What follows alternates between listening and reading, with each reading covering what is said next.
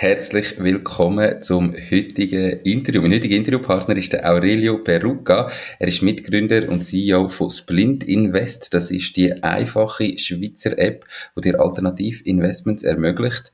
Was sind Alternativinvestments? Das können Uhren, Whisky, Wein, Autos, Lego, was auch immer sein. Ähm, ich möchte, bevor wir starten, gerade ganz am Anfang sagen, ich habe im Crowdinvesting mitgemacht und mitinvestiert, einfach, dass das offen kommuniziert worden ist. Das heißt, vielleicht bin ich irgendwo ein bisschen befangen in dem Interview, aber es ist ganz ein kleiner Betrag. Wir kommen darum sicher auch auf das Crowdinvesting noch zu sprechen. Hallo und herzlich willkommen zum Mach dein Ding Podcast. Erfahre von anderen Menschen, die bereits ihr eigenes Ding gestartet haben, welche Erfahrungen sie auf ihrem Weg gemacht haben und lade dich von ihren Geschichten inspirieren und motivieren, zum dein eigenes Ding zu machen. Mein Name ist Nico Vogt und ich wünsche dir viel Spaß bei dieser Folge vom Mach dein Ding Podcast. Diese Podcast-Folge wird gesponsert von der Baluas. Bei der Baluas findest du alles rund ums Firma gründen. Sei das, wie man einen Businessplan erstellt, wie man die Mehrwertsteuer verrechnet, welche Rechtsform zu deinem Unternehmen passt. All diese Infos und viele weitere Kundenvorteile wie eine kostenlose Webseite findest du unter slash firma-gründen. Und übrigens, sie übernehmen auch einen Teil von deinen Gründungskosten. Alles auf slash firma-gründen. Hey, merci vielmals, bist du noch mal da. Aurelio, ihr seid schon mal da gewesen. Ähm, ich bin gespannt, was jetzt passiert ist in der Zwischenzeit. Wie geht's dir? Ja, merci vielmals auf die Einladung. Es ist cool, wieder hier zu sein und mit dir zu schwätzen. Und ja, grundsätzlich geht es uns super. Mir persönlich auch. Kurz vor der Ferien. Dann ist man vielleicht noch so ein bisschen so im letzten Schlussspurt, um noch ein bisschen alles fertig zu machen und die Übergabe mit allen zu machen. Aber sonst grundsätzlich perfekt. Schön. Ich habe mir im Vorgespräch schon gesagt, ich hocke gerade in Como, du gehst nachher auch auf Italien. Gehst du, du hast gesagt, vier Wochen. Äh, gehst du wirklich in die Ferien, Ferien oder nimmst du auch noch ein bisschen die Arbeit mit, so ein bisschen halb-halb? Was ist der Plan? Also der Plan ist, dass wir sicher die erste Woche noch ganz normal arbeiten. Also halt einfach Homeoffice in Italien. Und dadurch, dass wir zu meinen Eltern gehen, ist die Infrastruktur eigentlich ganz gut. Also, ist wie, als wären wir wirklich daheim, WLAN und Büro und alles. Ähm, und nachher eigentlich schon drei Wochen Ferien mal. Ähm, das Ziel wäre eigentlich nicht, nicht zu schaffen. Es gibt, es gibt halt gewisse Sachen, wir sind noch ein, kleines, also wir sind noch ein kleines Team. Und es gibt auch gewisse Sachen, da haben wir nur, ähm, also haben wir keine Einzelvollmachten. Das heisst, gewisse Zahlungen und Transaktionen muss halt immer etwa zwei zu visieren.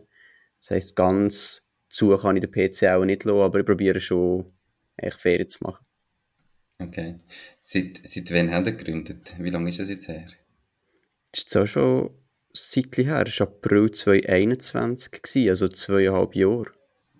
Und äh, sind, sind so die ersten so langen Ferien seither? Oder hast, hast du das immer mal wieder können machen Ihr habt ja immer ein Team gegründet, also bist du nie allein gewesen. Häufig hat man ja so das Gefühl, ja, wenn ich gründe, muss ich jetzt erst mal ein paar Jahre wirklich Vollgas geben, kann ich mir nicht erlauben, Ferien zu machen. Wie war das bei dir? Gewesen? Also, ich muss sagen, das ist das erste Mal jetzt so lange am Stück, was hoffentlich klappt. Ähm, ich habe das letzte Jahr auch schon probiert, dass wir zwei Wochen Ferien machen am Stück im Sommer. Und dann sind wir aber noch mal ein kleineres Team gewesen und dann ist es einfach, also haben wir während der Ferien einfach gemerkt, es geht nicht. Also es sind plötzlich Sachen operativ aufgepoppt, wo man einfach hat müssen machen. Und ja, es ist nachher für mich auch irgendwie, ist es mir auch nicht wohl gewesen, wenn ich so gewusst habe, ich hocke jetzt hier am Strand mit meinem Bierli und genieße das Wetter. Und in der Schweiz daheim sind alle irgendwie 200% am Arbeiten und im Emergency Mode, dann habe ich gefunden, nein, das, das geht nicht. Aber ja, jetzt dieses Jahr bin ich sehr zuversichtlich, dass es klappt, weil wir also teammäßig besser aufgestellt sind, ähm, Prozesse besser organisiert sind, auch viel eingespielter sind als Team und darum glaube ich, bin ich, bin ich zuversichtlich, dass es das mal klappt. Aber ja, es ist das erste Mal. Okay, cool.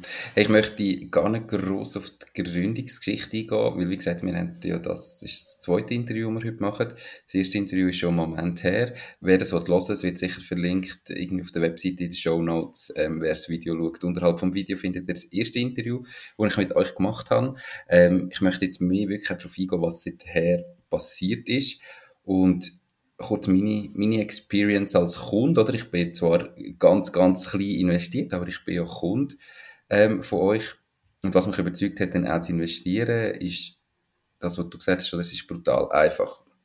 Ich kann quasi auf der App, ich kann meine Anlagen, ähm, es kommen im Moment, glaube ich, alle Monate mittlerweile, aber immer unregelmäßiger, auch Einzelinvestments. Du kannst sagen, möchte investieren, du klickst an, du sagst den Betrag, es zeigt dir etwas Renditepotenzial an und so weiter. Und nachher kannst du sagen, äh, jetzt kaufen, äh, deinen Anteil dran und mit Kreditkarte schnell zahlen und nachher hast du so einen Teil von so einer Anlage. Ähm, wie sieht das rechtlich genau aus, wenn ich jetzt, äh, es sind ja Splints, wenn ich jetzt fünf Splints von einem Ferrari kaufe, was heißt das rechtlich? Wie, wie ist das Konstrukt konkret wirklich? Das ist eine mega gute Frage und es ist halt, es ist, ich soll sagen, es ist eigentlich ja ein, ein greifbares Objekt, wo man sich sehr gut kann vorstellen kann, wie, wie das funktioniert, wie das existiert. Auf der, auf der anderen Seite kombinieren wir das irgendwo mit einer digitalen Einheit, die das Miteigentum repräsentiert. Das macht es dann wieder ein bisschen abstrakt. Aber im Prinzip besitzt du nachher einen Token, ähm, wo nicht aus Effekten qualifiziert, weil er nichts anderes macht, als das Miteigentum an dieser beweglichen Sache regeln.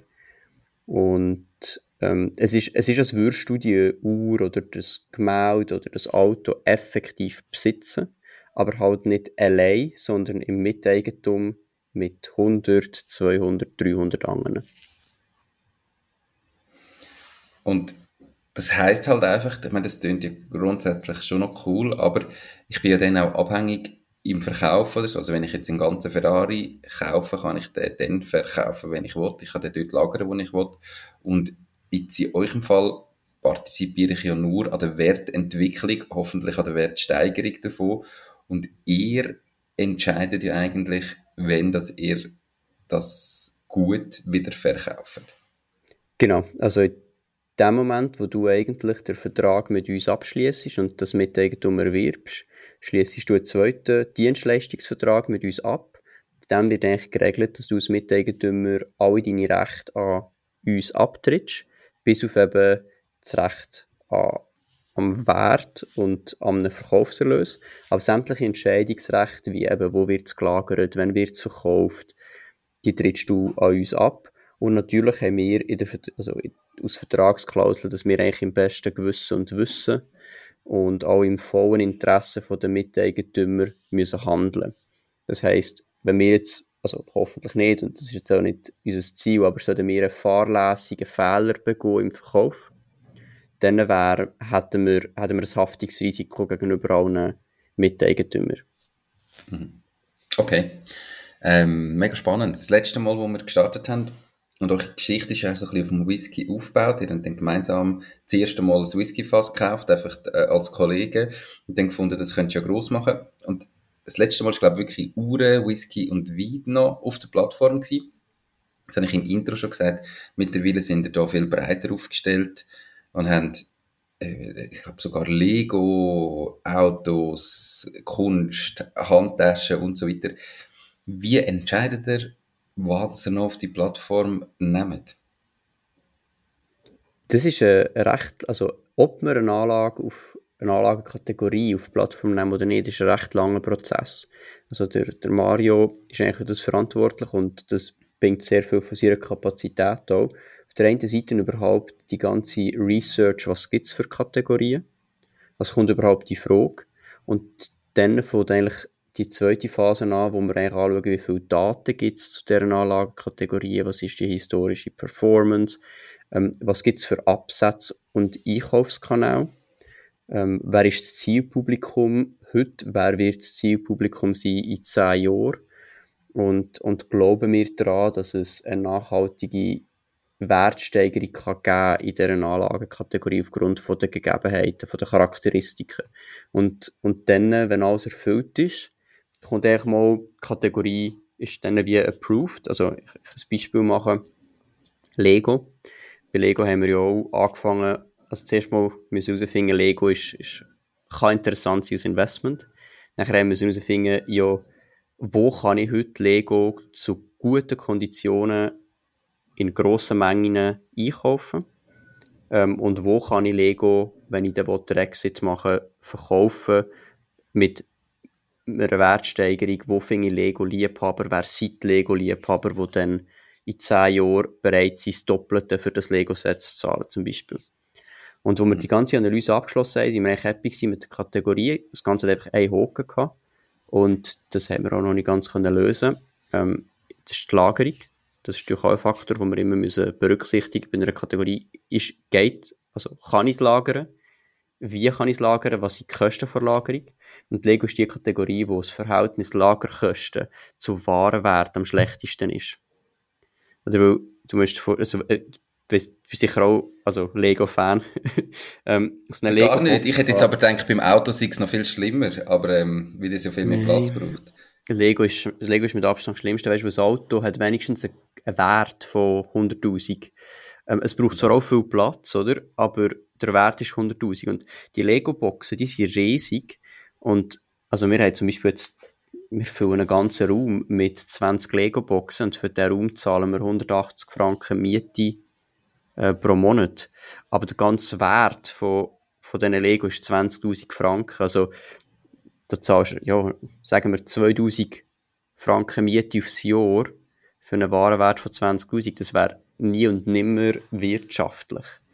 Ähm, mhm. Und jetzt in dem Fall haben wir gesagt, nehmen wir das auf uns. Also, wir haben, das war unser allererstes Lego-Investment. Und haben gesagt, also testen wir mal die Nachfrage. Das heisst, dort haben wir einfach alle Lagerkosten auf uns genommen und eigentlich quasi gespendiert. Einfach zum herausfinden, funktioniert es, kommt es gut an bei den Leuten.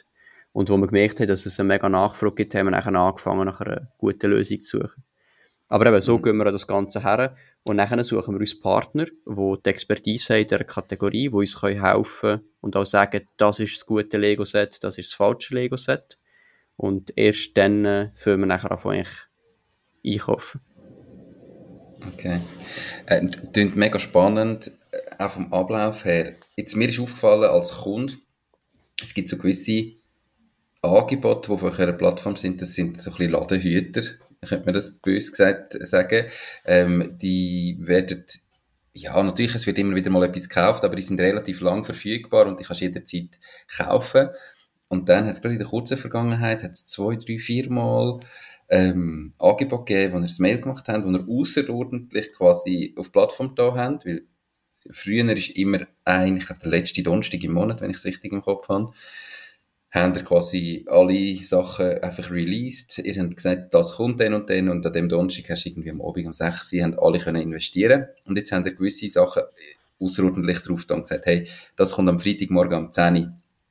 Und da haben wir jetzt ein paar Sachen drauf gehabt, zwei, drei Mal vor allem Kunstwerk, da, wenn du einfach den Moment verpasst hast und nicht in den ersten, meiner Meinung nach, gefühlt fünf bis zehn Minuten investiert hast, ist es ausverkauft und hast Pech gehabt. Was macht ihr jetzt mit, mit dem? Also, weißt du, es ist ja cool, irgendwie die Leute, ich glaube, du merkst, die Leute wollen alternative Investments oder finden das spannend. Aber wenn alternative Investments, dann soll es wirklich auch eine Über Überrendite können erwirtschaften, oder? Und nicht einfach nur so, hm, gleich viel Rendite oder ein bisschen mehr, wie wenn ich irgendwie einen ETF kaufe. Das ist zumindest so mein Gefühl. Was, habt, was ist euch das Gefühl in dieser Situation? Das ist, das ist ein mega lustiger Trend und den, den beobachten wir jetzt auch schon ein Zeitchen. Und also, man kann, es ist schon so, man kann gewissen Anlagen Ladenhüter sagen. Ähm, das ist aber eigentlich ganz bewusst. Und zwar haben wir herausgefunden, dass wenn du aus neuen Kunden oder aus neuen Kundin die App abladest willst du eigentlich gerade etwas verfügbar haben. Es, es ist, wir haben am Anfang auch ähm, in der Conversion Leute verloren, weil sie die App abgeladen haben, eigentlich Freude hatten, etwas haben investieren und nachher ist nichts verfügbar gewesen. Und jetzt heisst ja, als nächster kommt eben am letzten Donnerstag vom Monat und dann hast du quasi die ganzen Leute, die in den ersten drei Wochen vom Monat die App abgeladen haben, hast du wirklich vertrösten Und dann haben wir gemerkt, dass wir ständig etwas drauf haben, dass es echt ganz gut ist, um die Leute zu motivieren, den ersten Schritt zu machen. Und, und was wir einfach auch gemerkt haben in den letzten paar Monaten, eigentlich seit April, hätte ich gesagt, ist, dass es zwei Typen von Käufer gibt, ähm, oder Käuferinnen. Es ist der, also die, die Person, die sehr organisiert ist, strukturiert und einen monatlichen Budgetplan hat und eigentlich möchte Anlagen vergleichen und sagen, ich weiss, ich möchte 500 investieren und dann möchte ich abwägen, wie viel ich welche Anlage, weil ich alle kenne und mich organisieren. Und dann gibt es sehr spontane Personen, die ich denke, hey, mal, das ist jetzt eine mega coole Anlage, die passt mir, da investiere ich. Aber dort muss der Zyklus von, ich mache dich darauf aufmerksam, dass es die Anlage gibt und du kannst sie kaufen, muss möglichst, möglichst kurz sein, weil du impulsiv handelst. Und, und jetzt haben wir wie einen Weg gefunden, um beides zu adressieren. Also wir haben immer noch die, die monatlichen ähm, Release-Tag, das haben wir immer noch, ist immer noch der letzte Donnerstag vom Monat. Dann haben wir immer fünf, sechs Anlagen auf Small, auf Plattform. Und unter einem Monat haben wir eben immer wieder so Überraschungsveröffentlichungen, die unangekündigt sind. Und, und dann aber immer nur eine Anlage. Das heisst, du musst ja auch nicht entscheiden, soll ich in die, in die oder in die, sondern du entscheidest einfach, wo die investieren, ja oder nein. Und, und das scheint, das scheint ein Mix zu sein, der grundsätzlich den Leuten Freude macht. Was aber eben ist, und das ist das, was wir jetzt gerade mal anschauen, wie wir es lösen es ist mittlerweile so extrem, dass es, wie du gesagt hast, nach fünf Minuten ist es weg. Und das ist nicht so cool, weil, also mir würde das auch stören, weil wenn es um 9 Uhr auf die Plattform kommt, vielleicht habe ich dann gerade ein Meeting und dann, äh, wo die um halb 10 Uhr rein und dann ist es weg. Das ist gerade ein bisschen, ja. Mhm. Ah, wir wissen Mir ist genau, zwei, drei Mal so gegangen. Eben, genau. Du hast irgendeinen Termin, irgendetwas, wo du gerade an diesem Tag nicht kannst und, und das finden wir eben nicht so gut. Und etwas, was wir jetzt am Testen sind, ähm, ist, dass du einen Premium Access bekommst. Dass du wie kannst sagen, du wirst einen Tag vorher immer informiert und dann kannst du sagen, ich möchte ein Anteil, zwei Anteil, zehn Anteil. Und dann wird der automatisch für dich erworben, in dem Moment, wo die Anlage auf die Plattform kommt. Aber du kannst jedes Mal ablehnen. Also, dass es die nicht verpflichtet. Also, das heisst, wenn du zum Beispiel einen Tag vorher das Mail bekommst, hey, morgen ähm, am 12 Uhr gibt es äh, ein neues Kunstwerk von Banksy. Ähm, du hast hingelegt, dass du grundsätzlich fünf Anteile möchtest pro Anlage, ähm, das wird morgen ausgeführt. Und wenn du nachher irgendwie aus einem Grund drei Tage später deine E-Mails dann siehst und eigentlich nicht hast wollen, kannst du sie immer noch rückwirkend canceln und dann wird es auf den Handelsplatz ähm, geschmissen und dort verkauft. Dass du eigentlich gleich noch die volle Flexibilität hast, aber nichts verpasst. Das ist jetzt die Lösung, die wir am Testen sind. Ähm, meine, das, das ist ja nachher gleich immer ein Massending. Also das klingt zwar gäbig, aber wenn halt einfach ihr ja, sag je mehr Leute auf der Plattform sind, wenn so eine coole Anlage sind oder je mehr Leute so einen Premium Access haben, dann ist ja die Anlage wie schon verkauft, bevor sie überhaupt auf die Plattform kommt. Siehst da nicht die Gefahr? Weißt, wenn es jetzt nicht, also wenn es eine Anlage ist, die 700.000 Franken kostet, geht es vielleicht noch länger, aber bei einer Anlage für 30, 40, 50.000 Franken, dass dann nicht Gefahr besteht, dass eigentlich mit dem Mail, wo du verschickst, du schon genau weißt, eigentlich ist die Anlage eh schon verkauft und für den, der nicht ein Premium Access hat, ist sie gar nie verfügbar. Werden das als Geschäftsmodell, das ihr würdet wollen machen, dass ihr an so einem Premium ähm, äh, Dings quasi verdient und das etwas kostet? Oder ist es einfach, weil, weil ihr wisst, der macht dann viel Umsatz, ist das kostenlos? Was ist da angedenkt?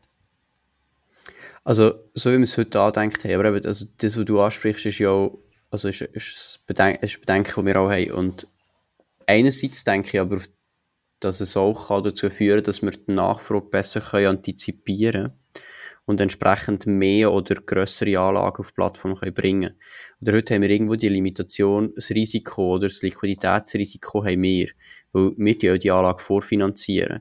Und wenn sie nachher nicht ausverkauft ist, dann ja, müssen wir sie ja gleich zahlen. Also, und entsprechend haben wir immer den, den Trade-off, wie viel Risiko nehmen wir, bedienen wir alle Kunden oder riskieren wir, ja, dass es zu wenig hat, dafür haben wir kein Liquiditätsrisiko. Und wenn wir wie wüssten, bevor dass wir eine Anlage auf die Plattform bringen, wie viele Leute haben Premium Access, wie viele Leute sind schon subscribed, dann könnten wir besser das Angebot planen und durch das könnten wir es auch gratis anbieten, weil wir ja dann immer noch die Möglichkeit hätten, auch nicht Premium-Kunden ähm, zu bedienen.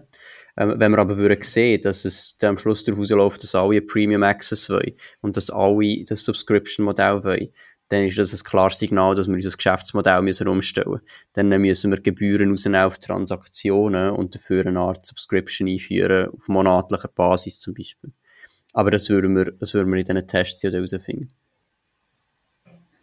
ich, ist jetzt nur ein Gedanke, der mir jetzt gerade durch den Kopf ist. Hast du schon überlegt, dass du könntest das Liquiditätsrisiko für eine gewisse Kunden quasi auslagern, also auf Kunden auslagern oder sagen, hey, schau, wir, haben irgendwie die Idee, wir würden gerne ein Banksy kaufen.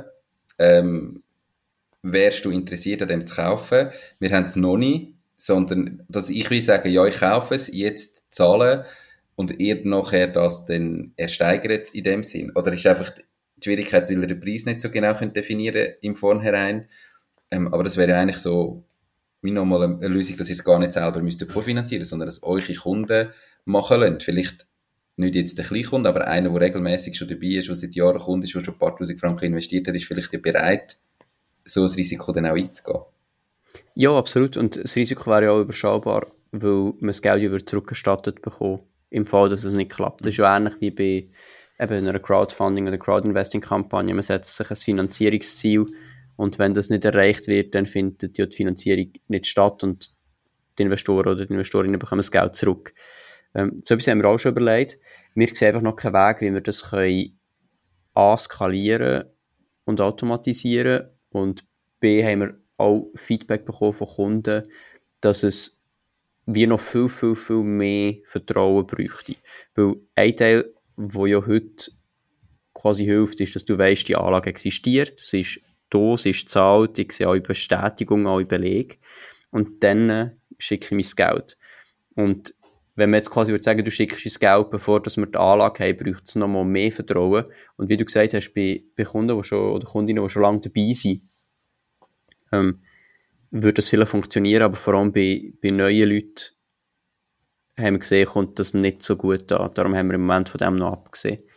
Aber etwas, was wir auch überlegen sind, ist, oder, wir haben, ähm, dass wir irgendwo die Möglichkeit bieten, die, die Vorfinanzierung auch zu entschädigen. Also, dass man wie sagt, hey, wenn du pre-committest, ähm, bekommst Kickbacks oder bekommst Gebühren, Rückerstattungen, dass es wie günstiger wird durchs Pre-Committen. So Überlegungen haben wir auch schon gemacht. Also, hit mir ab, wenn es so weit ist. Ich wäre eventuell äh, daran interessiert. Aber Aurelia, kommen wir mal auf die Entwicklung, nicht nur jetzt vom, vom Geschäftsmodell oder von den Anlagen, sondern auch von euch im Unternehmen. Ähm, du hast gesagt, vor einem Jahr, wo du die Ferien hast ist es noch schwierig gewesen, weil du irgendwie retour müssen oder dann gleich die ganze Zeit müssen arbeiten. Was ist in dem Jahr passiert? Teammäßig, umsatzmäßig? Wir kommen nachher sicher auf die Crowd-Investing oder Crowdfunding-Kampagne zu sprechen, wo ich ja auch investiert habe. Erzähl mal, was ist so gegangen im letzten Jahr? Ja, also echt mega viel. Ähm, wo wir vorhin noch schnell vor dem Interview geschwätzt haben, ist mir auch erst bewusst worden, dass es dass wirklich mega viel passiert ist, seit wir das letzte Mal ähm, im Podcast zusammengehockt sind. Also, ich würde sagen, was, was sicher mega das Highlight war, ist, ist unser Auftritt bei Höhle der Löwen. Ähm, der ist im Oktober letztes Jahr ausgestrahlt worden. Oder im November, ich weiß es nicht mehr genau. Und, und seither haben wir natürlich auch wirklich äh, gemerkt, dass, dass die Nachfrage steigt, dass, dass plötzlich Splint Invest sichtbar ist, dass, dass die Leute es langsam kennen. Und, und wir haben das dann auch gerade aus ähm, Startpunkt eben genommen für unsere Crowd-Investing-Kampagne. Das heisst im Prinzip, ich glaube am, am Donnerstag ist, ist die Sendung ausgestrahlt worden und am Freitag darauf hat man nachher können investieren in unsere Firma ab 500 Franken. Und, und das ist eigentlich wirklich mega gut gelaufen. Dort haben wir irgendwie innerhalb von fünf Tagen fast 1,2 Millionen zusammengesammelt, allein durch die Community.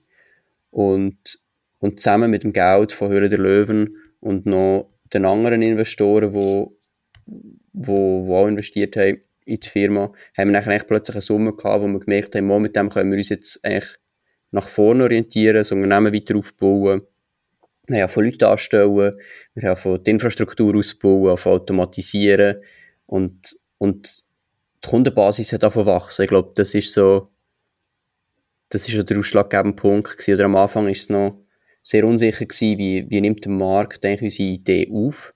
Wie groß ist denn tatsächlich die Nachfrage? Und entsprechend sind wir auch mega vorsichtig am Anfang mit Leuten anstellen, mit Investitionen tätigen, für Skalierbarkeit. Haben gesagt, ja, was, wenn ich es nicht gar nicht muss skalieren ähm, oder nicht darf skalieren. Und ab dem Zeitpunkt, so November, haben wir wirklich gemerkt, okay, mal, es, es funktioniert, die Leute finden es cool, die Leute wollen es und dann haben wir auch von Gas gegeben. Wie, wie sind ihr an den Auftritt bei die Hülle der Löwen gekommen? Was ist da der Prozess im Vornherein? Hast du dich da mal beworben? Sind ihr angefragt worden? Wie läuft das überhaupt ab? Nein, es ist echt, also Bewerbung, du meldest dich dort an, sagst, du hast Interesse, ähm, in die Sendung zu kommen. Und dann machst du verschiedene Castings. Und ja, nachher am Schluss ist, ist die Aufnahme. Und das ist mega lustig, weil ich immer so denke, dass es in diesen Castings dann darum geht, wie gut ist unser Unternehmen. Also, weißt du, dass das wie so eine Art Vorfilter ist für, für, für die Firma. und mhm. im Laufe des Prozesses haben wir relativ schnell gemerkt, es geht nicht darum, es, das interessiert nicht wirklich. Also, schon alles ein bisschen, also, es muss ein AG sein oder GmbH, also, die Hygienefaktoren checken sie schon, aber ob das ein gutes oder ein nicht gutes Investment ist, das schauen sie nicht an, sondern wirklich, ähm, können wir die Leute, können wir die Leute ins Fernsehen schicken, sind die kameratauglich, und das war für uns teilweise schon ein bisschen eine Challenge gewesen, also schon ein bisschen üben, unseren Pitch. Aber nachher... Dass, dass sie fernsehtauglich sind. Ja, ja, am Anfang, also das erste Feedback, das sie uns gegeben haben, ist, ja, vielleicht, vielleicht übt ihr das noch ein paar Mal. okay. Aber, Aber ihr habt das Investment bekommen. Ja, genau. Hey, ja. euer Prozess, das ihr gewählt habt, das habe ich seither mega oft gesehen. Äh, das ist so ein bisschen das neue Normal geworden, habe ich das Gefühl, von, ich gehe in so eine Sendung und wenn es dort klappt, meine, das ist ja, da hast du ja eine mega Vorlaufzeit. Ähm, du hast gesagt, im Oktober ist es ausgestrahlt worden. Darf ich noch fragen, wann das es aufgenommen worden ist? Ja, im April, März, April. Also wirklich genug Vorlaufzeit, um so etwas in eine Crowd-Investing-Kampagne zu planen. Genau, du hast ja in dem Fall, du weißt ein halbes Jahr vorher, es wird ausgestrahlt und es ist investiert worden. Und eben, das ist etwas, was ich jetzt mega häufig sehe, dass dann die erfolgreichen Cases, wo investiert wird in der Sendung, nachher direkt im Anschluss eine Crowd-Investing-Kampagne startet und auch noch so das Publikum, sage ich jetzt, will abholen, wo es auch cool gefunden hat, dass die auch noch investieren können. Ähm, wie sind ihr auf das gekommen? Oder wer, weißt eben, im, im Moment habe ich das Gefühl, das ist fast ein Normalfall, Warum habt ihr euch für diesen Weg auch entschieden? Was ist der Vorteil für euch von einer Crowd-Investing-Kampagne? Also, für uns war es von Anfang an klar gewesen, dass wir die Crowd wollen auch im Cap-Table haben. Weil wir wie gesagt haben, es muss ja irgendwo, also unsere Vision und das, was wir vertreten, muss ja irgendwo konsistent sein durch die ganze Firma durch. Also, es wäre irgendwie komisch, wenn wir sagen, wir wollen alternative Anlagen demokratisieren aber dann, wenn es um Private Equity und das Investment in unsere Firma geht, arbeiten wir nur mit, mit grossen Angel-Investoren oder, oder VCs. Das, wäre irgendwie komisch. Von dem her war es für uns klar gewesen, dass wir das eh machen wollen. Und nachher haben wir halt einfach gefunden, ja, was ist, wenn, wenn werden wir am meisten Aufmerksamkeit bekommen als Firma, ähm, seit es uns gibt. Und haben gefunden, ja, logisch, dann, wenn wir im Fernsehen sind. Also, was ist der beste Zeitpunkt, um so eine Kampagne zu lancieren, äh, nachdem du im Fernsehen bist? Und, und so ist das eigentlich entstanden. Also gesagt, dann haben wir am meisten Reichweite. Und, und so haben wir es nicht koordiniert. Aber dass wir es wollen machen, das, und das werden wir auch weiterhin machen. Also, wie gesagt, bei jeder Finanzierungsrunde, die wir machen, wird eine Tranche der Community zur Verfügung gestellt. Ähm, dass, dass wir das so machen, das ist eigentlich von Anfang an klar gewesen. Das ist, bei jeder Finanzierungsrunde wird eine Tranche der Community zur Verfügung gestellt wie viele Finanzierungsrunden sind noch geplant? Das jetzt ist die erste richtige gewesen, oder die, wie viel ist da gewesen? Ja, also doch, das, das ist die erste gewesen, ist die erste Kapitalerhöhung und die nächste Kapitalerhöhung bzw. Finanzierungsrunde ist geplant für Mitte 2024 und danach kommt es mega darauf an, wie sich das Geschäft entwickelt. Ähm, wir, haben, wir haben verschiedene Pläne, was, was das anbelangt. Ein Plan ist sicher noch, noch mal eine weitere und noch mal eine weitere Finanzierungsrunde und eigentlich mega lang das so vorwärts treiben und selber wachsen. Eine andere Strategie ist, dass man sagt, ähm, man verkauft es nach einer zweiten Finanzierungsrunde an jemanden, der schon eine riesige Community hat, ähm, wie äh, gewisse Online-Brokers, die die schon 30, 30 Millionen Nutzer haben, in, in Europa zum Beispiel, dass man wie sagt, statt dass man die Community selber aufbaut, integriert es. Ähm, es was wir, was wir nicht ausschließen, ist ein strategischer Investor ab einem gewissen Zeitpunkt, wie zum Beispiel eine größere Privatbank oder eine internationale Privatbank, wo, wo das Gefühl hat, dass, dass es mega gut ihr Produkt ähm, oder ihr Produktoffering wird passen, dass man wie so einen strategischen Investor onboardet und dann automatisch auch in einen Exit reingeht. Aber dort, dort sind wir echt mega offen. Es kommt auch mega darauf an, wie sich entwickelt. Die Podcast-Folge wird gesponsert von der Care for IT. Möchtest du, dass deine IT mit höchster Sicherheit, Leistungsfähigkeit und Stabilität rund um die Tour zur Verfügung steht? Mit ihren 100% klimaneutralen IT-Services kümmert sich Care4IT um deine IT- und Cloud-Infrastruktur. Proaktiv und smart zum All-inklusiv Pauschaltarif. Lad jetzt das E-Book zum Thema Cybersecurity in KMU ab unter www.care4it.ch slash mach-dies-ding und find heraus, wie du dein KMU umfassend vor IT-Risiken kannst schützen. Mega spannend. Ähm, vor allem, wenn ja so alles noch offen ist. Ihr habt jetzt neben der Crowd-Investing-Kampagne oder Crowdfunding-Kampagne auch schon ähm, expandiert. Letztes Mal sind wir, wirklich nur in der Schweiz tätig gewesen. Mittlerweile ist das ein bisschen grösser. In welche Länder sind ihr da und warum? Ja, das ist korrekt. Wir sind jetzt seit, seit ein paar Monaten sind wir jetzt offiziell auch in Deutschland und UK aktiv. Ähm, wieso Deutschland und UK? Einerseits ähm, sprachlich haben wir einfach ähm, eine gewisse Limitation. Wir haben viel, viel Tests gemacht in, in jensten Ländern in Europa und haben gemerkt, dass es immer besser ankommt, wenn man die lokale Sprache auch anbieten kann in der App und im Support. Also in Spanien zum Beispiel müsste man Spanisch anbieten, damit wirklich ähm, die App bei den Leuten ankommt. Das gleiche in Italien oder in Frankreich. Und wir haben zwar jetzt das Team ein ausgebaut, aber ja, es wäre schon nochmal Next Level, wenn man jetzt zum Beispiel würde, ähm, Support in mehreren Sprachen anbieten, die App in mehreren Sprachen unterhalten. Und, und darum haben wir gesagt, fokussieren wir uns auf Länder, wo Deutsch und Englisch ähm, aus, aus lokalen Sprache haben, weil wir das ja schon können und, und auch im Team können abdecken Und so haben wir nachher irgendwo gesagt, ja, Deutschland ist, ist viel grösser als Österreich. Wir haben dort auch viel bessere Resultate erzielt, was äh, Conversion angeht und Investment per User. Und ähm, entsprechend ist das klar gewesen. Und UK ist ehrlich gesagt mehr Zufall gewesen. Wir sind ähm, Anfangsjahr eingeladen worden zu einem Event. Das ist UK Master Investor Show. Und die haben, die dort äh, einen Tag lang ein riesen Event organisiert für Retail-Investoren und haben uns als, als Panelist eingeladen für, zum Thema alternative Anlagen. Ich weiß nicht genau, wie die auf uns gekommen sind, aber wir haben gefunden, ja, warum nicht? Gehe ich mal her und schaue es mal an.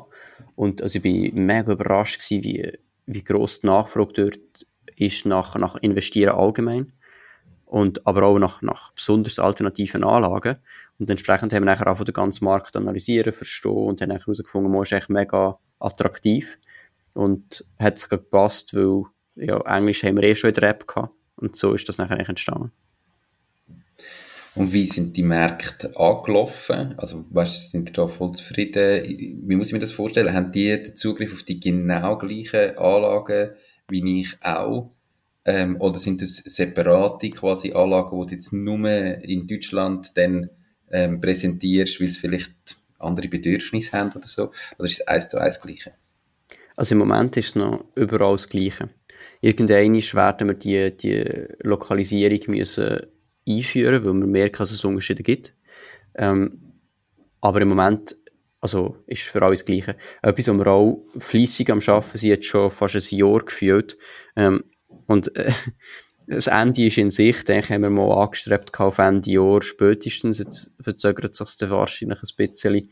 Ist, dass man mehrere Währungen anbietet. Oder in Deutschland Euro, in der Schweiz Schweizer Franken und in, in, in England Pfund.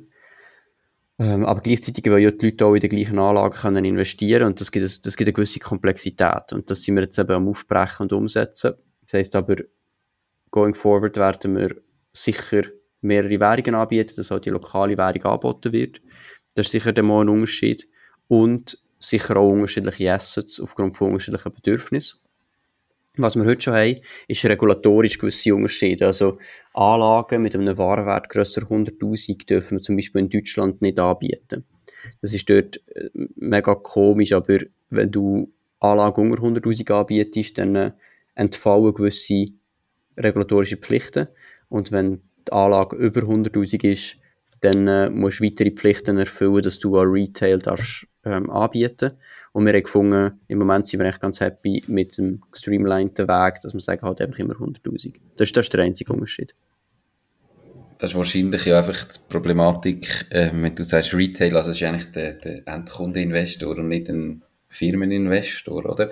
Wahrscheinlich ist ja das Problem, dass die Demokratisierung gar noch nicht so lang gibt, dass halt die Leute vorher das Gefühl haben, ab 100'000, das wäre ja wie das ich als Endkunde 100'000 aufs Mal in die Hand nehmen. Und darum ist es so ein grosser Betrag, dass es komplexer ist und mehr muss erfüllen. Jetzt müsstest du eigentlich auch probieren anzubieten, dass nicht der Warenwertsthema ist, sondern der Investitionswert unter 100'000 ist. Und das hättest du ja mit deinen Splits, oder nicht?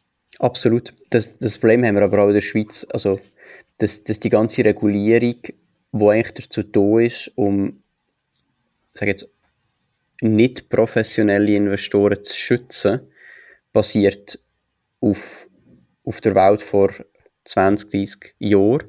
Und mit der heutigen Technologie und mit dem heutigen Angebot kannst du viel, viel mehr machen und trotzdem den Schutz gewährleisten. Wie du gesagt hast, ähm, wenn, wenn ich mit, mit 100 Euro kann investieren kann, dann äh, spielt es doch keine Rolle, wie gross, also wie wertvoll die Gesamtanlage ist. Aber, aber eben, mhm. das braucht meistens ein paar Jahre, bis, bis die Gesetze angepasst werden. Okay. Ähm, was seht ihr als die erfolgsversprechendste Investitionskategorie, die neu dazugekommen ist? Ich habe jetzt das Gefühl, Kunst ist brutal gut angekommen oder kommt sehr, sehr gut weg. Was seht ihr da so als die, die grossen Kategorien von der Zukunft? Also meinst du jetzt in Bezug auf, auf ein Return on Investment von der Kategorie oder auf die Nachfrage bei den Kunden? Sag doch mal beides. Weil das geht eben ein. Wahrscheinlich hängt es ja zusammen. Ist das, nicht, ist das nicht so, dass irgendwie der Kunde automatisch dort, wo wahrscheinlich der grösste Return on Investment ist, auch die grösste Nachfrage von euch im Kunden ist? Ist das nicht so? Das haben wir lange gedacht. Ähm, wir haben auch lange gedacht, dass wir uns, also unsere Community verstehen. Ähm, aber es, es hat sich gezeigt, dass es, es ist zu einem gewissen Grad korrekt aber, und das Aber ist schon, das, das, das hat ein gewisses Gewicht, du musst auch irgendwo können eine Leidenschaft oder eine, eine gewisse äh, gewissen Zusammenhang für dich zu dieser Marke oder zu diesem Produkt können herstellen dass du daran glaubst. Also, das beste Beispiel ist, wir haben vor drei Monaten das erste Auto auf die Plattform gebracht. Das war ein Renault Clio. ähm, V6-Motor, wirklich, also das Auto gibt es knapp 2000 Mal weltweit und Experten wissen, dass das ein riesiger Investment Case ist und wir haben das zu einem super Preis bekommen und ich bin überzeugt, dass das gibt einen richtig guten Exit.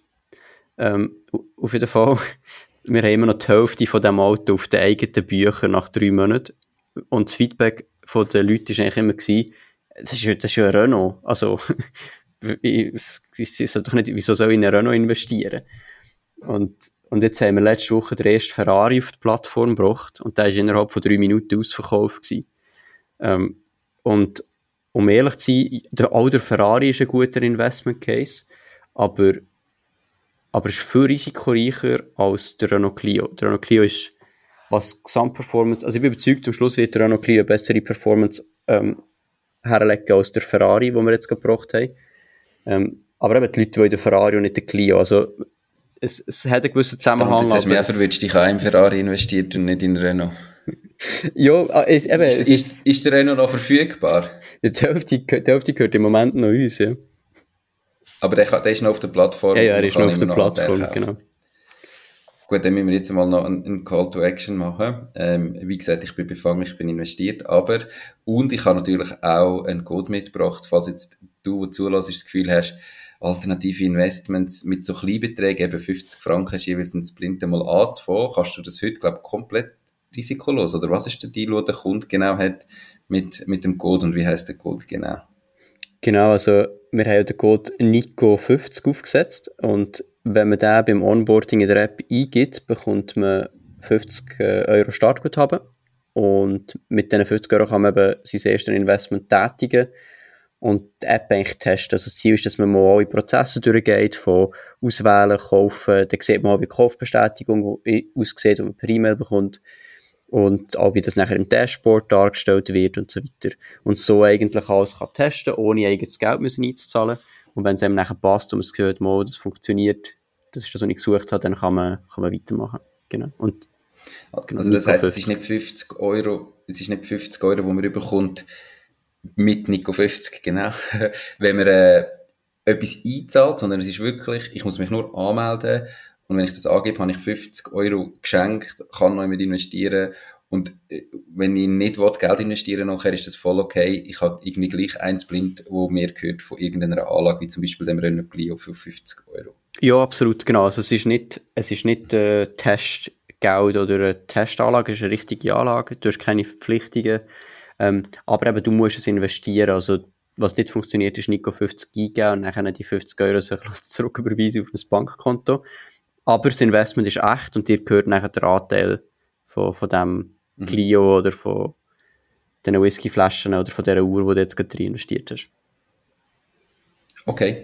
Ähm, also unbedingt doch mal ausprobieren. Hast in dem Fall nichts zu verlieren als Zuhörerinnen und Zuhörer. Und wenn es dann nachher gefällt und so viel hast, mal irgendwie ab und zu mal so etwas Alternatives kaufen, warum nicht? Würde mich natürlich freuen.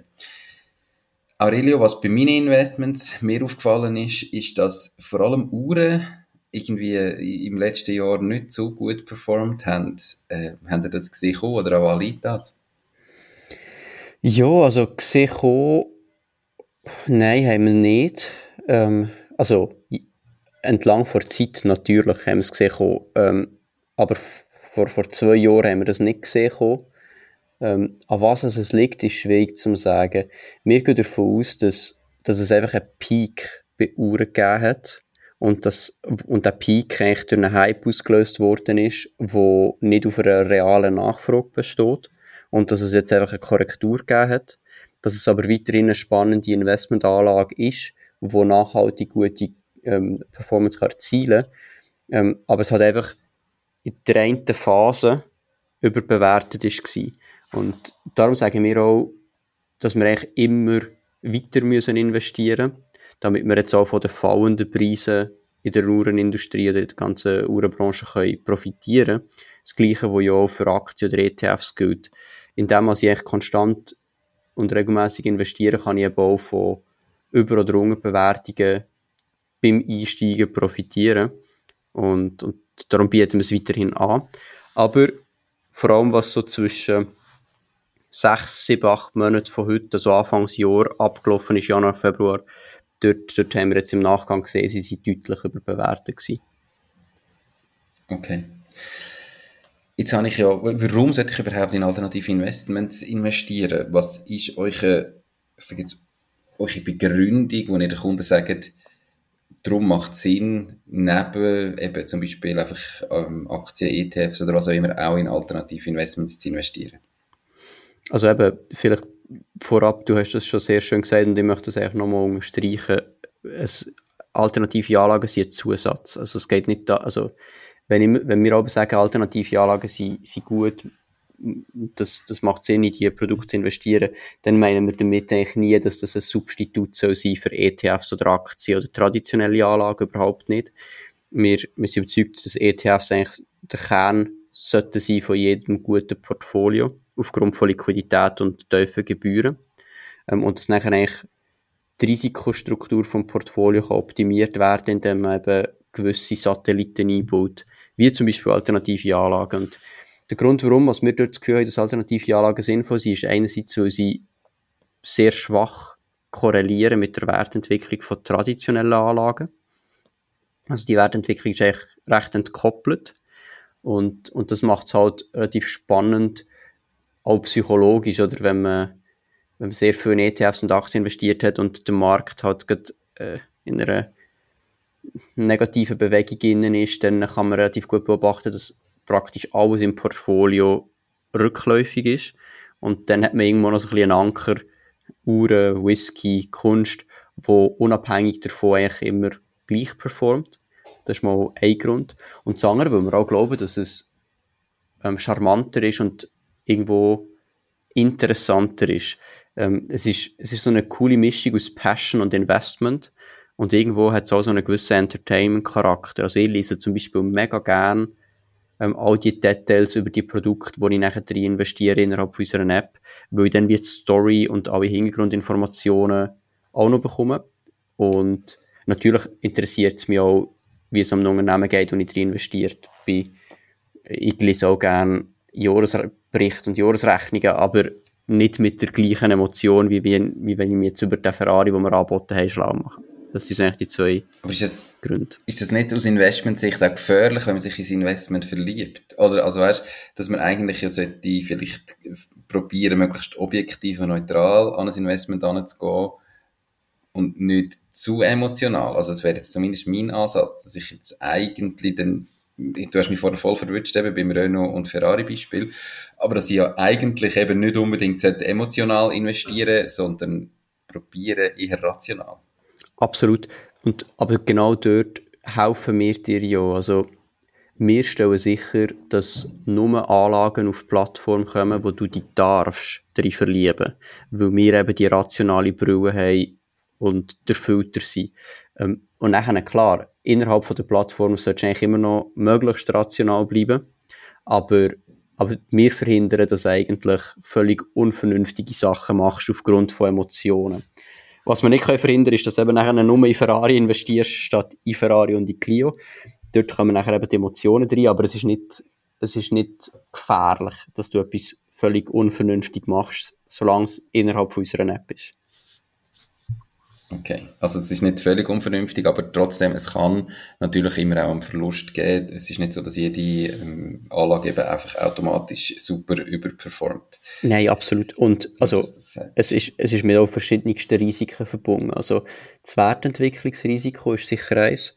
Ähm, es ist kein garantierter Gewinn. Es, es kann auf und ab gehen. Es ist ein Investment wie alle anderen Sachen auch. Ähm, und dazu kommt auch noch ein Liquiditätsrisiko als Investor. Also, ähm, wenn ich 10.000 Franken in ETFs investiere und aus irgendeinem Grund morgen das Geld brauche, dann äh, kann ich problemlos innerhalb von einem Tag 10.000 Franken ETFs verkaufen. Das ist absolut kein Problem. Da habe ich unmittelbar wieder Geld. Und bei alternativen Anlagen ist das eben nicht gegeben. Wir haben jetzt zwar äh, ähm, einen Marktplatz innerhalb unserer App, wo man kann traden und durch das auch kann aussteigen kann. Aber, aber der Markt ist nie so liquid wie, wie eine Börse. Ähm, das heisst, es kann gut sein, dass man jetzt Geld investiert und dann effektiv damit muss rechnen, dass wenn man es braucht, man bis zu sechs Monate auch muss müssen warten, bis das von der Anlage wieder in Geld umgewandelt wird. Und ich glaube, das ist noch viel wichtigere Risiko, wo man, wo man muss hervorheben muss. Mhm. Aber ihr habt jetzt eben hier den Marktplatz ähm, gemacht, noch, wo wir das letzte Interview gemacht haben, ist das noch ein Plan gewesen, so ein Ziel, irgendwann einmal so etwas zu haben. Wie sieht jetzt der heute konkret aus? Der ist ja nicht ständig offen. Also ich kann nicht heute gehen und sagen, ich biete jetzt meine Anlage an, sondern das ist ja immer auch von euch quasi terminiert. Dann ist so und so lang der Marktplatz offen und jeder, der will kaufen kann dann schauen und jeder, der will verkaufen kann, seine Anlagen dort äh, zum Verkauf anbieten. Wie liquid ist denn der Marktplatz bisher? Was ist da schon gegangen? Also genau, das, so wie du es beschrieben hast, ist absolut richtig. Mittlerweile sind es zwei Handelstage pro Monat. Wir haben das im August frisch erhöht, weil wir gemerkt haben, dass es genug Nachfrage gibt. Und aufgrund von genau dieser Beschränkung auf ein, zwei Tage pro Monat ähm, generieren wir eben eine schöne Liquidität. Also im Schnitt werden 20.000 Euro traded pro Handelstag. Ähm, und 95% der Angebote, die um den Marktwert herum sind, bis zu 5% unter dem Marktwert, werden eigentlich jedes Mal bedient.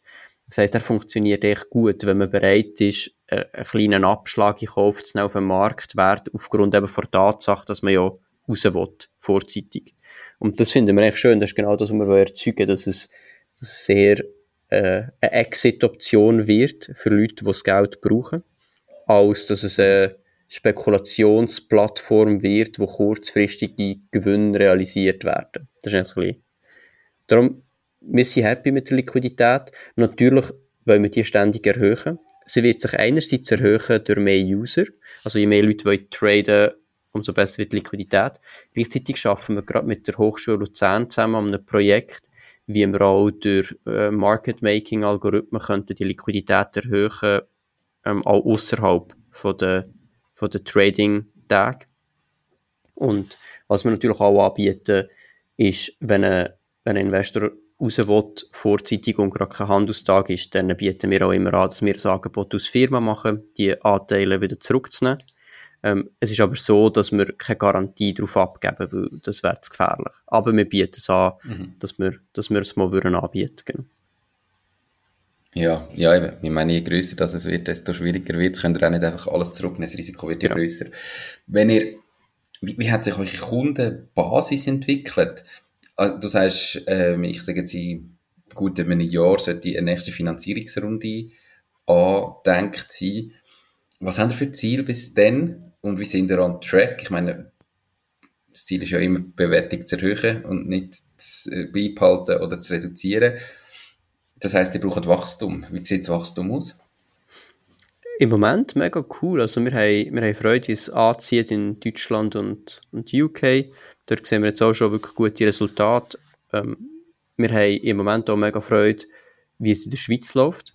Wir wachsen ja, um rund 500 neue Kunden und Kundinnen jeden Monat. Das ist eigentlich mega schön.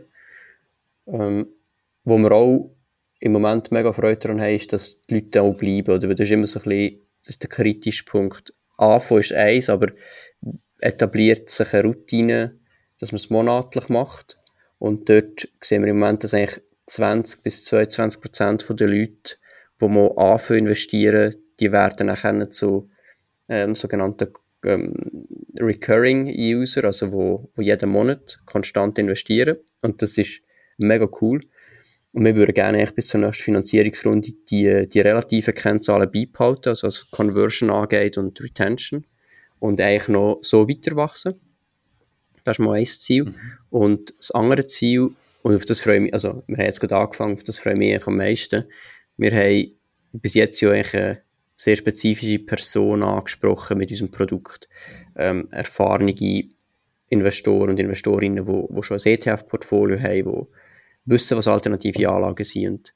Und jetzt äh, möchten wir eigentlich den nächsten Schritt machen und das Produkt so auch adaptieren, dass es benutzerfreundlicher wird für ein weniger erfahrene Investoren und Investorinnen ähm, und gleichzeitig aber auch eine gewisse ähm, Weiterbildungskomponente beinhaltet. Also, dass wir irgendwo nicht blutige Anfänger anziehen, die nachher das Gefühl haben, dass jetzt ihr ganzes Kapital in Uhren investieren das möchten wir verhindern, sondern dass wir auch Leute, die noch nicht investieren, über alternative Anlagen können zum Investieren bringen und dann aber auch ganz klar können aufzeigen, hey, du hast jetzt den ersten Schritt halt statt mit ETFs mit einer Uhr gemacht, aber dein Kernportfolio sollte ETFs sein und genauso wie du investierst in eine Uhr, kannst du jetzt investieren in ETFs. Und, und für das schaffen wir jetzt eben auch mit, mit Findependent zusammen. Ähm, sie haben dort ein super Produkt für ETFs und, und ich glaube, die, die Combo kann, kann wirklich stark werden. Auf das freue ich mich jetzt am meisten. Das Ziel ist, denke die, die zweite Usergruppe bis zur nächsten Finanzierungsrunde definiert zu haben und äh, eine gewisse Anzahl Personen schon akquiriert aus dieser Kundengruppe. Dass er quasi auch könnt, natürlich ein breiteres Publikum ansprechen und durch das ein schnelleres Wachstum noch anzubringen. Weil du hast vorher gesagt, irgendwie, wenn du eventuell einen Verkauf machst zu jemandem, der eine Community hat von 30 Millionen, meine, dann sind wir ja mit 500 Kunden pro Monat, da bist du ja noch, noch ganz, ganz weit davon entfernt. Da hast du 6000 im Jahr. meine, das wäre ja dann ein, ein riesiger Schritt. Ähm, wie, wie habt ihr denn nachher das Gefühl, könnt ihr noch schneller wachsen? Also mittlerweile sind wir relativ gut, wenn es um, um Wachstum zu prognostizieren geht. Wir wissen, dass wenn wir jetzt 5 Millionen in Marketingkanal investieren dann würden wir auch viel schneller wachsen. Also die Customer Acquisition Cost ist relativ stabil. Die Limitation im Moment ist mhm. das Geld. Also wenn wir mehr könnten Werbung machen, würden wir auch schneller wachsen.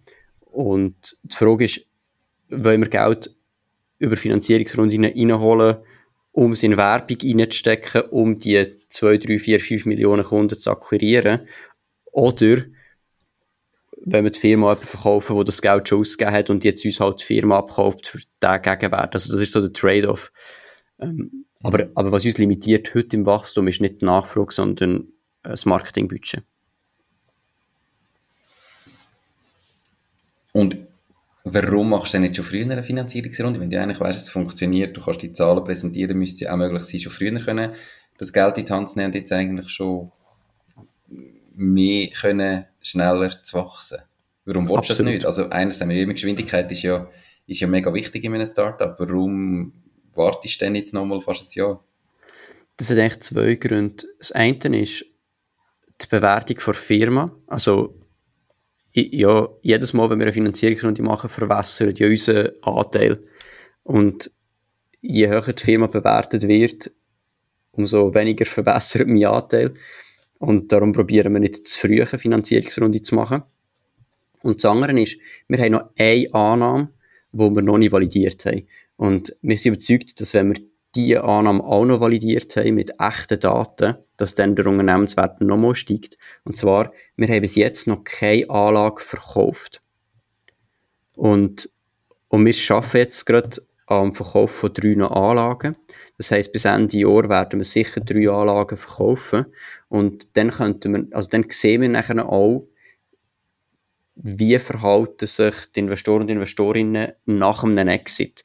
Oder weil heute haben wir die Annahme in unserem Modell, dass 60 bis 70 Prozent vom Geld reinvestiert wird und 30 bis 40 Prozent abgezogen wird. Nach einem Exit.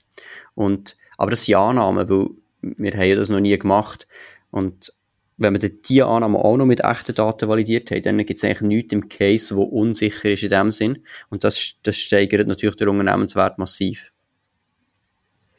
Also das heisst, eben, ihr habt noch nie eine Anlage für eure Kunden, die quasi übers Blind gekauft worden sind, wieder verkauft. Das bedeutet ja, wenn ich jetzt theoretisch eben einen Whisky gekauft habe oder 250 Franken Anteil am Whisky, dann ist jetzt das erste Mal, wo ihr den Whisky für eure Kunden wieder verkauft. Ich weiß nicht, was für Anlage das ist, ist ja nur ein Beispiel. Und ich dann wirklich zum ersten Mal meine Rendite, wo es mir sonst immer nur als Zahl anzeigt, was so der Marktwert ist, wirklich auszahlt bekommen. Genau, genau, ah, perfekt beschrieben. Das ist das erste Mal, wo wir mhm. die Renditen werden realisieren und du einerseits die Bestätigung bekommst, hey, es funktioniert. Ähm, andere ähm, Nutzer und Nutzerinnen werden die Bestätigung auch bekommen, weil wir werden das natürlich zelebrieren innerhalb von der App, um zu zeigen, es funktioniert. Ähm, und gleichzeitig mhm. können wir nachher gegenüber den Investoren unsere Firma zeigen, dass wir auch diesen Loop durchgemacht haben und haben unsere Annahmen können validieren Okay. Also absolut verständlich, auch das mit der Bewertung natürlich, dass man äh, nicht zu früh reingeht, weil je mehr Umsatz als man macht, je mehr Kunden das hast, desto größer wird der Firmenwert, desto weniger Anteil musst du für den gleichen Geldbetrag abgeben absolut logisch. Ähm, wie, wie hoch war die Bewertung bei der letzten Finanzierungsrunde? Die müsste ja öffentlich sein, weil es ein Crowd-Investing war, also nichts, was du nicht dürfen sagen oder? Ja, absolut. Nein, wir haben das relativ super ähm, und auch transparent kommuniziert. Also bei der letzten Finanzierungsrunde haben wir eine Bewertung von 9 Millionen Schweizer Franken. Mhm. Und das Ziel für die nächste Finanzierungsrunde ist mindestens 15 Millionen. Wobei, eben, also, da kommt es wirklich mega darauf an, wie sich das entwickelt, wie, wie sich der Markt entwickelt.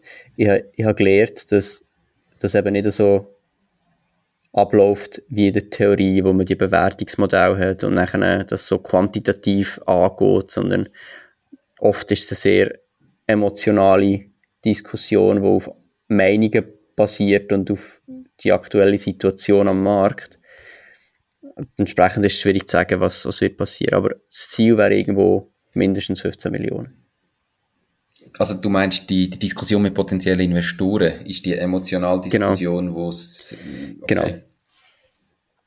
Also so im Sinne von, man kennt ja... Ja, sicher. Also, man kennt ja die ganzen Bewertungsmethoden von Firmen aus, aus der Theorie, wie eine Discounted Cashflow-Methode, Ertragswertmethode, äh, Multiple-Methode. Und in der, an der Uni und in der Schule lernt man, wie das funktioniert, wie man das macht. Und in der Praxis habe ich eigentlich immer das Gefühl gehabt, dass es ja dann äh, mega klar ist, wie man zu einer Bewertung kommt. Weil man ja genau die Methode einfach anwendet und dann hat man eine Bewertung. Aber aber in der Praxis habe ich nachher merken, ist, ist das Feedback immer wieder, ja, nein, euch Unternehmen gibt es so und so viele Jahre, ja, die, die sind aus der und der Branche, aus der und der Region, ja, nein, das, das kann nicht mehr als so viel sein. und, mhm. Ja, also es ist nachher eben oft meinungsbasiert und nicht unbedingt zahlenbasiert.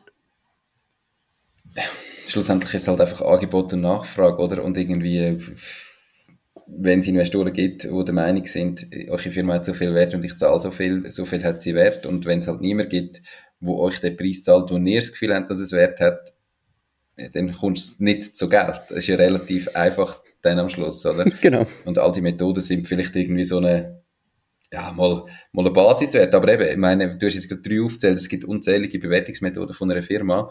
Und da kann der eine kann sich reich rechnen mit einer Bewertungsmethode, die jetzt gerade perfekt wie das Unternehmen Stein oder brutal teuer macht und der andere rechnet es arm, weil er irgendwie eine andere Methode wählt, die vielleicht für den Unternehmenswert eher schlecht ist. Also ja, das ist nicht nur bei den Startups und Finanzierungsrunden so, sondern das ist bei jedem KMU so, wo es irgendwie vielleicht einmal um einen Verkauf geht oder um eine Nachfolgeregelung. Ähm, das muss man ja, einfach lernen, definitiv. Absolut. Ich glaube, also, ich würde sogar bei so mitkotierten Unternehmen sagen, also oder auch dort gibt es verschiedene, also x Analysten, die, die Forecasts machen und unterschiedliche Bewertungsmethoden anwenden. Und, also, dass irgendwo eine gewisse Differenz entsteht, das ist völlig plausibel. Aber darum sage ich, das Ziel ist 15 Millionen, aber also die 15 Millionen kommen anhand von unserem Bewertungsmodell. aber ob das wirklich realistisch ist in dem Moment am Markt, ist, ist die andere Frage. Mhm. Ihr habt in, euch in eurem Geschäftsmodell rein, wenn ich einen Splint kaufe, habe ich einen Marktplatz, wo ich kann äh, gewisse Liquidität gewährleisten. Als Investor in eure Firma habe ich dort auch irgendeine gewisse Liquidität, eventuell auch mal einen Exit zu machen, nur für meine Anteile in einer nächsten Finanzierungsrunde? Oder ist es dort halt wirklich einfach so, hey, äh, investieren und dort ist das Liquiditätsrisiko dann noch deutlich grösser? Stand heute haben wir vinkulierte äh, Namensaktien und Partizipationsscheine rausgegeben. Ähm, und haben uns dagegen entschieden, dass wir, also wir haben unsere Aktien tokenisiert über Taura und wir haben uns aber dann dagegen entschieden, dass wir, also, dass wir eben keinen Handel von unseren Aktien auf Taura zulassen, ähm, weil wir dazu mal das Gefühl haben, ah, es ist noch gar keine Liquidität um auf diesen Plattformen es gibt ja mittlerweile ein paar, nicht nur Daura, es gibt ja Aktionariat, Daura, äh, es gibt verschiedene Plattformen und wir haben einfach gefunden, wenn wir das Versprechen rausgeben, dass es Liquidität gibt, dann muss es sie auch geben. Weil mhm. entweder sagst du von Anfang an, es gibt es nicht, wenn du darauf einlässt als Investor, drehst du das Liquiditätsrisiko. Aber dann weißt du, auf was du einlässt. Das schlimmste Ding ist, wenn du sagst, ja, ja, unsere Aktien sind handelbar, ähm, du kannst sie traden, aber nachher existiert kein liquider Markt. Dann versprichst du es zwar, aber kannst es nicht halten. Und darum haben wir gesagt, wenn wir, wenn wir das eigentlich in dem Moment noch nicht anbieten, wenn wir aber würden sehen, dass sich die Märkte etablieren und Liquidität können schaffen, dann würden wir das umstellen und das zuschauen. Aber stand heute geht das nicht. Okay. Sehr spannend. Aurelio, wir sind äh, schon über eine Stunde am Reden und darum ähm, möchte ich mal einen Strich darunter machen. Hey, ich möchte nochmal alle, die jetzt vielleicht das Gefühl haben, mal, komm, ich probiere es mal aus, alternative Anlagen, mal die App anschauen und so weiter, natürlich auf den Code hinweisen, wo du 50 ähm, Euro komplett geschenkt bekommst, wenn du dich anmeldest mit Nico50 und dann ähm, kannst du das Ganze mal antesten. Und ansonsten sage ich, Aurelio, merci viel, viel mal für deine Zeit, für das mega spannende Gespräch. Ganz viel Erfolg in Zukunft und ich hoffe, dass ihr natürlich mindestens die 15 Millionen erreicht. Schließlich bin ich auch investiert. Ja, merci für, mal für, für die Zeit und für die Einladung und wir hören uns sicher noch. Definitiv. Was gut. Ciao, ciao. Ciao, Nico. Das war es auch schon mit dieser Podcast-Folge.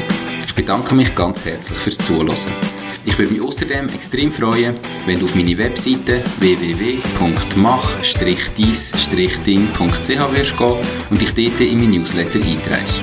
Damit kann ich dich über neue Folgen und Themen, die dir helfen, dein eigenes Ding zu starten, informieren. Nochmal danke vielmals fürs Zuhören und bis zur nächsten Folge vom Mach dies Ding Podcast. In dem Sinn, alles Gute und bis dann, dein Nico.